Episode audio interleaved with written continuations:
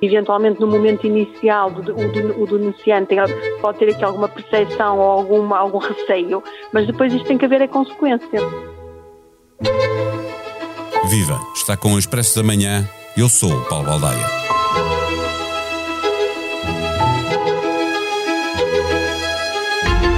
O mais recente caso de assédio sexual e moral na academia chegou de Coimbra, mais propriamente do Centro de Estudos Sociais, de que é diretor emérito Boaventura Sousa Santos, o professor Estrela, assim retratado numa denúncia de três ex-investigadoras.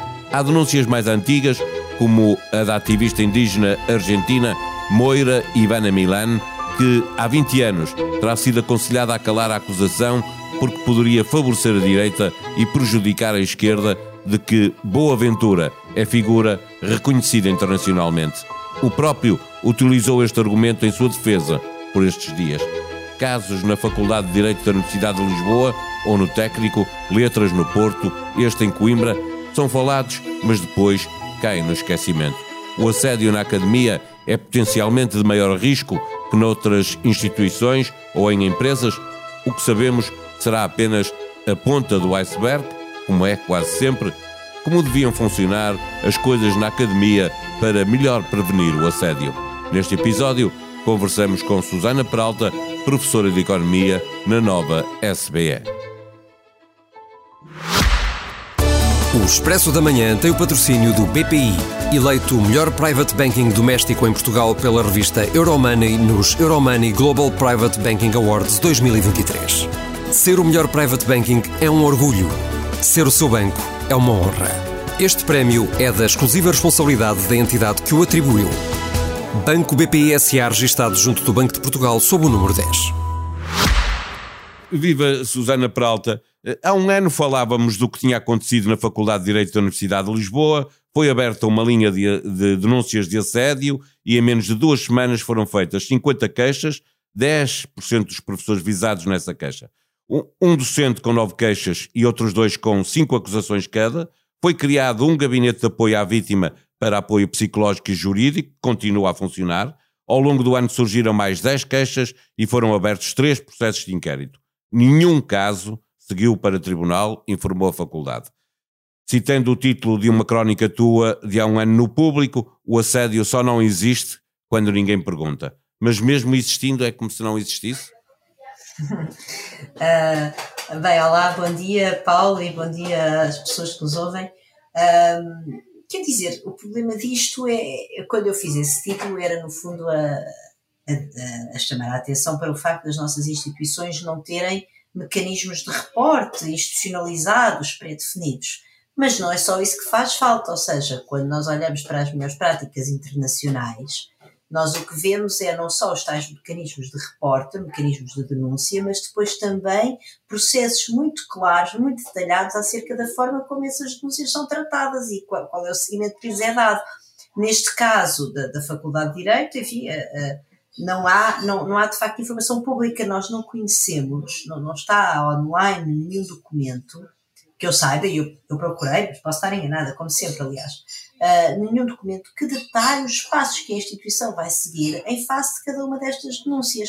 E depois também é preciso perceber que há diferentes maneiras de lidar com as coisas, ou seja, uh, ah, um, vamos dizer, as, as, as consequências de denúncias podem, obviamente, ter um aspecto criminal, e aí certamente seria o Ministério Público, mas podem depois ter diferentes consequências ao nível interno, chamadas de atenção, eh, suspensões temporárias, eh, processos que muitas vezes podem ter a ver com, por exemplo, formação das pessoas para perceber onde é que está a barreira entre o aceitável e o não aceitável, porque depois também, digamos, judicializar tudo isto acaba por não ser necessariamente a melhor forma porque uh, põe a barra, não é, da, da penalização tão alta depois quase ninguém é penalizado. E isso é um problema. Esse texto do público uh, apontava para o exemplo das universidades uh, dos Estados Unidos, onde a legislação sobre o tema tem 50 anos, na sequência, aliás, de um caso judicial, alguns anos depois, a generalidade das universidades implementaram processos formais para queixas de assédio sexual. Uh, o que tu dizes é que por cá tudo isto está por fazer, não é? Quando olhamos para a academia, nenhuma universidade consegue fazer aquilo que os americanos já fazem há mais de 40 anos? aquilo que, aquilo que entretanto tem vindo a lume esta semana, por causa desta história do, do Centro de Estudos Sociais, é que, por exemplo, a, a Federação Académica de Lisboa veio dizer, que representa as associações de estudantes, não é?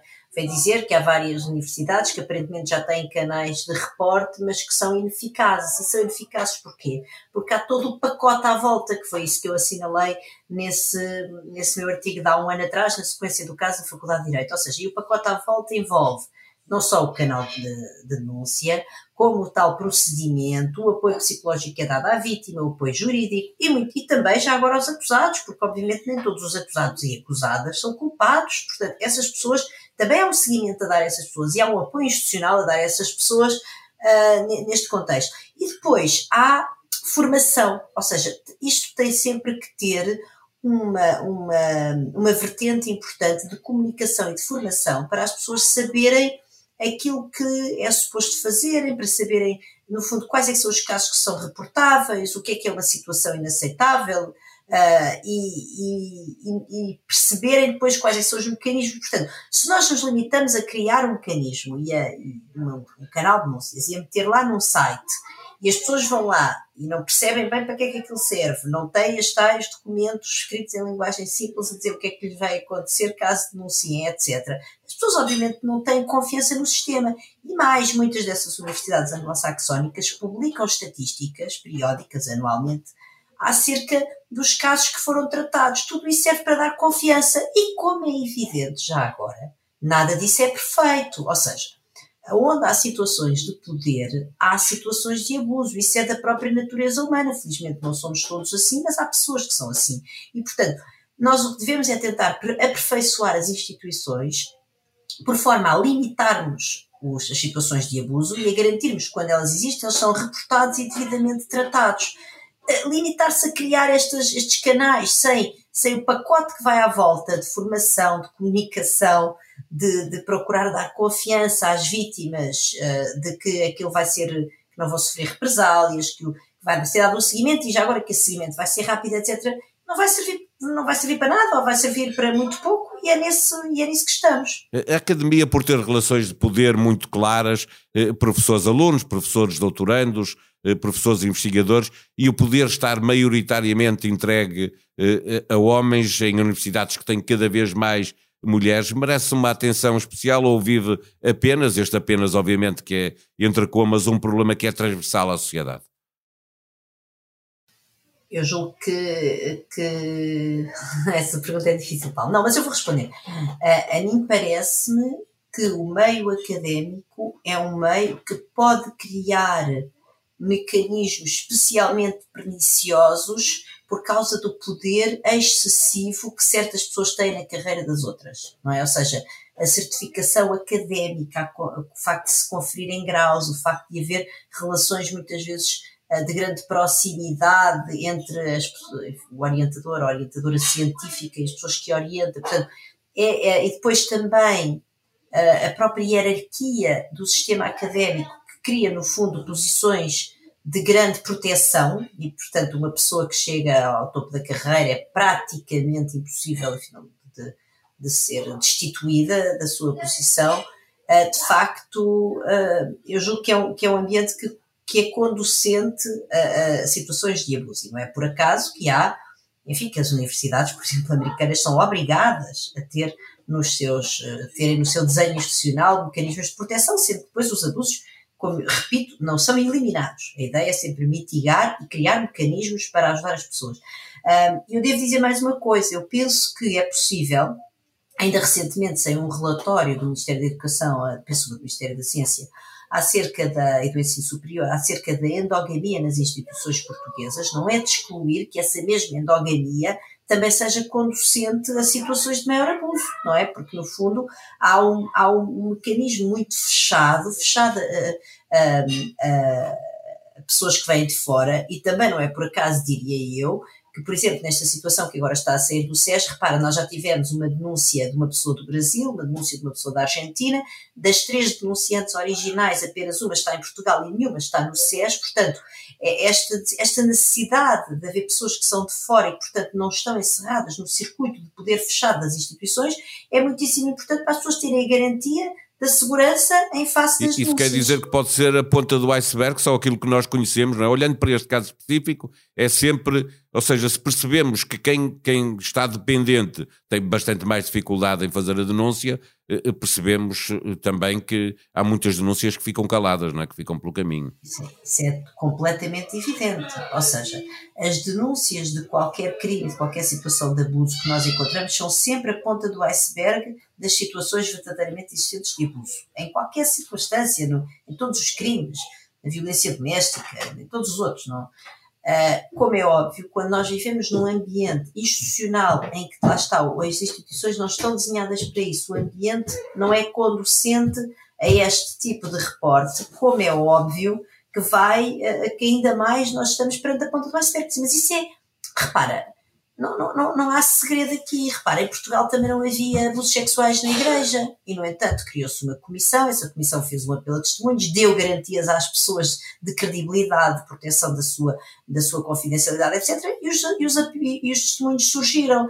Em Portugal não há MeToo, em Portugal também um não Um organismo exterior e independente poderia também ajudar a melhorar as coisas na, na, academia? Ou seja, como esta comissão independente funcionou, se houvesse, não para ir fazer uma história, mas houvesse um organismo eh, que puder, as pessoas eh, eh, na, na, na, academia soubessem que quem trata desses assuntos é exterior à, à, à academia, isso daria mais confiança? Não sei se tem que ser exterior à academia, tem, tem que ser, tem, que podem ser órgãos internos da academia, que tem que ter sempre alguém de exterior para dar alguma, enfim, alguma garantia de independência, e não podem ser, obviamente, órgãos hierárquicos, não podemos estar à espera que as pessoas vão reportar os casos de abuso à, à sua hierarquia, porque aí estão sujeitas a todo tipo de represálias. Eu acho que não é preciso inventarmos a roda. Uh, ou seja, o, o, Conselho de Reitores veio pronunciar-se acerca da necessidade de olhar para estes casos e não sei o quê. Uh, se fosse, a atriz S também já disse que estava preocupada com esta situação. É só criar um código de melhores práticas e aí copiar o que se faz no, nos outros países, designadamente no mundo anglo-saxónico, que é onde este tipo de práticas estão mais desenvolvidas, e depois criar uh, uh, e depois obrigar, forçar as instituições de ensino superior, se as instituições de ensino superior têm que ter conselhos científicos, têm que ter conselhos pedagógicos, não há nenhuma razão para não serem obrigadas a ter este tipo de, de, de, de mecanismos, de, instrumentos de, reporte e seguimento deste tipo de casos de assédio sexual e moral. E repara, eu não sei se uma comissão ad hoc é o que faz falta, porque aquilo que era muito importante era nós termos de facto isto instituído no próprio desenho das, dos vários órgãos que, enfim, gerem uma, uma instituição académica, para depois isto haver uma continuidade, porque uma comissão ad hoc vai recolher elementos daquilo que aconteceu, depois vai haver um grande, uma, uma grande e volta tudo ao início, daquilo, é? E volta tudo ao início. Nós precisamos, isto é um trabalho continuado, porque o assédio vai sempre existir, é da natureza humana, e portanto nós precisamos que as nossas instituições respondam isto de forma continuada. Finalmente, eh, eh, peço-te uma opinião sobre o facto de ter sido utilizada a política pelo próprio Boaventura Sousa Santos como forma de tratar este caso do SES e que serviu também para tentar calar há 20 anos uma denúncia da ativista indígena argentina Moira Ivana Milan, eh, eh, como se a esquerda saísse a perder por ser verdade, por se conhecer a verdade e servisse os, os interesses da direita. Isto diz-nos o quê sobre este caso?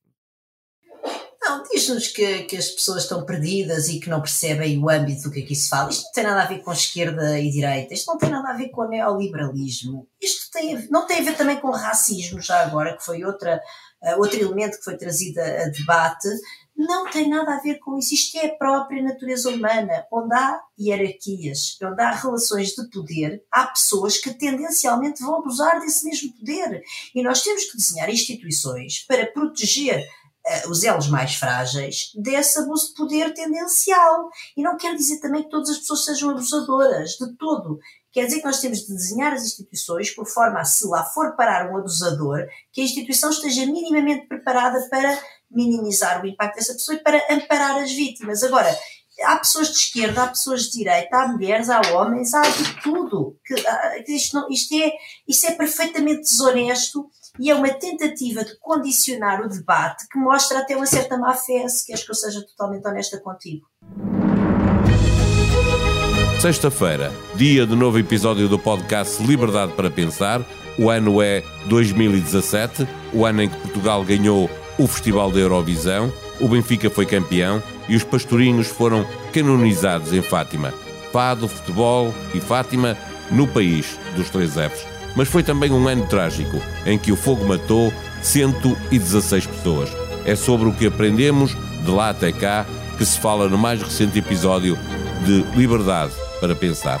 O Expresso já está nas bancas, disponível online para assinantes. Na manchete, ficamos a saber que os salários dos gestores subiram quase 50% na última década, muito acima dos restantes trabalhadores. A economia portuguesa reflete essa pobreza, é a 13ª mais lenta do mundo.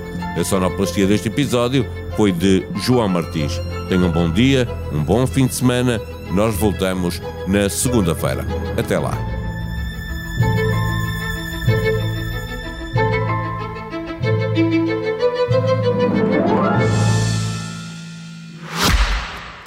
O Expresso da Manhã tem o patrocínio do BPI, eleito o melhor private banking doméstico em Portugal pela revista Euromoney nos Euromoney Global Private Banking Awards 2023. Ser o melhor private banking é um orgulho. Ser o seu banco é uma honra. Este prémio é da exclusiva responsabilidade da entidade que o atribuiu. Banco BPI SA registado junto do Banco de Portugal sob o número 10.